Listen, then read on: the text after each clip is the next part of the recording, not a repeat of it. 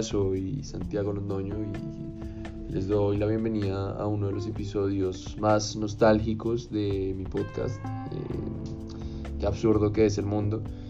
¿Por qué nostálgico? Porque este es el último podcast que haré para un proyecto escolar, eh, algo académico. Llevo dos años, más o menos, dos años y medio, eh, metiendo contenido al podcast, eh, metiendo contenido mezclado entre lo que yo quiero hablar, mis ideas, mis opiniones, mezclándolo con trabajos escolares y trabajos académicos. Digamos que hoy es el último día en el que voy a hacer algo académico, entonces es, eh, es lindo, es nostálgico dar una vuelta atrás y, pues ver todo, todo, lo que ha pasado, ¿no? Bueno, este episodio va a tratar sobre una guía, digámoslo, consejos que a mí me ayudaron este año para, digamos, conocer y saber qué hacer con mi futuro. Esto es una guía práctica para los estudiantes de promociones futuras 2022, 2023, 2024 y bueno, quien lo quiera escuchar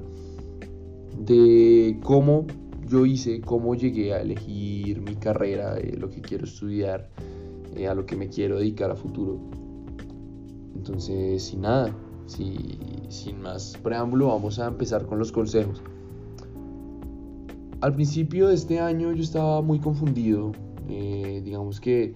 supuestamente tenía una idea clara de lo que yo quería hacer, de lo, a lo que quería dedicarme eh, según yo, quería ser, bueno, mi yo de febrero más o menos, de febrero-marzo de este año, quería estudiar comunicación social o literatura. Digamos que lo decía sin tener en cuenta muchísimos factores como lo es el campo laboral, la economía, realmente gustos y preferencias que yo, que yo tenga. Entonces, digamos que era una decisión a priori algo que simplemente una vez me dijeron, venga, usted debería ser periodista. Y me lo tomé muy en serio y dije, bueno, pues voy a estudiar comunicación social y periodismo porque me gusta escribir y quiero dedicarme a escribir artículos para un periódico. Digamos que, claro, o sea, todos tenemos que seguir nuestros sueños y si algo se nos da bien, es más que claro que tenemos que explotar esos dones y, digamos, hacer lo que mejor podamos para cumplir nuestros sueños. Sin embargo, tenemos que analizar distintos factores que gracias al profesor Andrés Mancera, eh, al psicólogo Daniel Chavarro y a mi familia, claro está, eh, pude determinar y pude identificar esos otros conceptos que son importantes a la hora de escoger qué hacer con mi vida en un futuro. Porque digamos que no es una decisión fácil, de todas formas hay muchísimas universidades con un montón de programas y nos pueden montar, bueno, montar no, disculpe, disculpe nos pueden gustar muchas cosas eh, contrarias, digamos, no sé, me puede gustar la medicina y me puede gustar la ingeniería civil y me puede gustar la administración de empresas y me puede gustar mucho también la zootecnia, por ejemplo. Entonces digamos que no es una decisión fácil, de todas formas uno está decidiendo qué va a hacer con los próximos 5 o 6 años de su vida y ese papel que le va a otorgar, ese diploma que le va a otorgar esa vocación que escogió, si realmente quiere dedicarse a eso. Porque claro, una cosa es lo que a ti te gusta estudiar, lo que, digamos, a mí me encanta leer, pero puede que yo a futuro no quiera ser, no sé, un ejemplo, bibliotecario o escritor, sino que quiera ser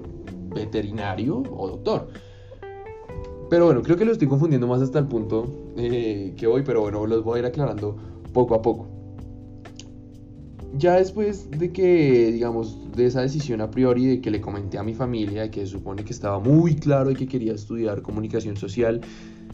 eh, me di cuenta de que ni siquiera sabía en dónde estudiar. Digamos, a mí siempre me ha interesado muchísimo la Universidad Nacional de Colombia, siempre me ha encantado y al momento de revisar en su programa académico me di cuenta de que no tenían comunicación social y periodismo. Y ahí fue donde yo realmente me lo planteé y dije, venga, yo de verdad quiero estudiar comunicación social y periodismo. La universidad en la que quiero estudiar no tiene este programa, pero otras sí lo tienen, pero no me llaman tanto la atención. Entonces digamos que entré en una frustración de no saber qué hacer, de si quería estudiar eso, si no. Digamos que eh, ya mientras el tiempo iba pasando en las clases de educación salud iba adquiriendo nuevos conceptos eh, como, los que expuse anteriormente, la economía, eh, de todas formas saber qué es un técnico, qué es un tecnólogo, en qué se diferencian, en qué se diferencia de un pregrado, qué es un pregrado, qué es un posgrado, qué es una maestría, qué es un doctorado, precios y realmente qué tanta facilidad hay aplicar esta carrera aquí en Colombia, si realmente veo mi vida en un futuro aquí en Colombia o me quiero ir a otro país, qué tanta facilidad hay, digamos, no sé, también los programas de intercambios que ofrecen las, las universidades. Son muchísimos factores que uno tiene que tener en cuenta. Tiempo después, eh, hablando con mi familia, me dijeron, venga, ¿usted por qué no piensa en derecho? Eh, digamos que, bueno, dándoles el contexto, a mí me encanta la política, me fascina debatir, eh, me encanta estar pendientes de las problemáticas sociales, de los movimientos sociales que nacen día a día. Me encanta leer, me fascina la literatura, el arte me encanta. Escribir para un periódico y escribir artículos de verdad sería algo que fascinaría. Entonces digamos que yo decía, pero ¿por qué derecho? Y ahí fue cuando varias personas me fueron introduciendo esa, digamos, esa idea del derecho Ojo, aquí no estoy diciendo que tengan que hacer caso como tal a lo que otros les digan, porque es su proyecto de vida y ustedes deciden qué hacer o qué no hacer. Simplemente ustedes tienen que estar abiertos a escuchar distintas opiniones y ya ustedes eh, toman su decisión. Digamos que esta, esta recomendación del derecho a mí me sirvió muchísimo y me ayudó a orientarme, porque me di cuenta de que uno, el derecho tenía un campo laboral muchísimo más grande que la comunicación social. Digamos que mm, me plantearon una, una analogía, mi hermano me planteó una analogía y es que me decía que un abogado divinamente puede ser periodista, porque un abogado evidentemente eh, a lo largo de su carrera tiene que aprender a escribir, a redactar, a ser coherente, eh, tiene que tener una excelente oratoria. Entonces digamos que un abogado sin ningún problema puede ser periodista, pero un periodista puede ser abogado, un escritor puede ser abogado, digamos de la forma legal, o sea, ser reconocido como abogado no, porque pues digamos que ahí ya se separan un poco. Mientras que el derecho sí, digamos, toma todo lo de la literatura, toma todo lo de tener buena reacción, buena oratoria y lo mezcla con política y digamos, digamos que ahí nace eh, el derecho. Entonces, la primera recomendación, el primer tip que les doy es ubíquense y analicen realmente qué es lo que ustedes quieren estudiar. La segunda es que estén abiertos a recomendaciones y no se cierren a una cosa tienen mucho tiempo para pensar. Realmente, aunque ustedes crean que un año se pase rápido por el efecto placebo, tienen un año para pensar y es más, un año y medio si ustedes no quieren entrar directamente a la universidad o incluso dos años si se quieren tomar un año sabático. Pero lo que les recomiendo es que estén seguros de lo que van a hacer porque de todas formas son cinco años más o menos de su vida en los que ustedes van a estar. Y si a mitad de semestre o cualquier cosa se arrepienten de que no quieren estudiar eso, claramente está bien que persigan su felicidad, pero ya habrán perdido muchísimo dinero en algo que realmente no los está llenando. Entonces es mi primera recomendación, que estén seguros de la decisión que tomen. Como segundo, lo que les dije, estén abiertos a escuchar opiniones, déjense guiar. Eh, digamos que las clases de salud a mí me sirvieron muchísimo, me ayudaron a orientarme, a conocer distintas instituciones el colegio normalmente lleva varias universidades a que pues, les, cuenten su programa académico, su oferta académica, sus precios, eh, sus beneficios, sus planes de financiación. Estén muy atentos a eso, ese sería mi tercer tip. Escuchen las universidades, busquen por ustedes mismos también, busquen de pronto universidades que se especialicen en lo que ustedes quieren estudiar Mm, entiendan también el factor económico, esa sería mi cuarta recomendación. El factor económico a qué me refiero, no únicamente al precio del semestre, sino digamos los factores externos de ese precio del semestre, dónde queda la universidad, cuánto me va a costar de pasajes, cuánto me va a costar la alimentación, por ejemplo, voy a seguir viviendo en mi casa, voy a vivir en una residencia universitaria, eh, no lo sé, muchísimos factores extras, digamos, los materiales que me pueden pedir a lo largo de la carrera, eso también tenganlo muy en cuenta. Digamos, pues también analicen la diferencia entre, entre una universidad pública y una universidad privada. Eh, obviamente los precios cambian muchísimo, la educación también es distinta, el entorno. O sea, analicen realmente ustedes qué es lo que quieren y a qué es a lo que pueden apuntar, digamos, a nivel económico. ¿Qué más les puedo recomendar? Digamos, eh,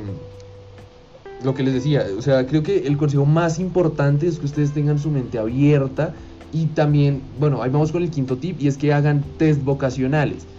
Eh, no sé si se llama así o test de vocación o bueno, hay distintos test, seguramente eh, a lo largo del siguiente año escolar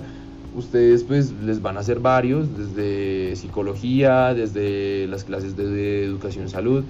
ahí les van a hacer varios test y ustedes tienen que pues ver los resultados, analizarlos, eh, entender si realmente se quieren dedicar a eso, sus aptitudes profesionales, si realmente servirían para eso, porque digamos, yo no puedo apuntar a, no sé, a ser ingeniero civil si evidentemente no tengo, digamos, un don con las matemáticas y me aburren, pues creo que, pues evidentemente no. O una persona no puede aplicar al derecho si realmente no le interesan las leyes ni la sociedad, por ejemplo. Y digamos, ya como último consejo, es que ustedes persigan sus sueños y persigan lo que realmente quieren. Sé que suena súper cliché, súper cursi, súper lo que sea, pero realmente es muy importante muchas personas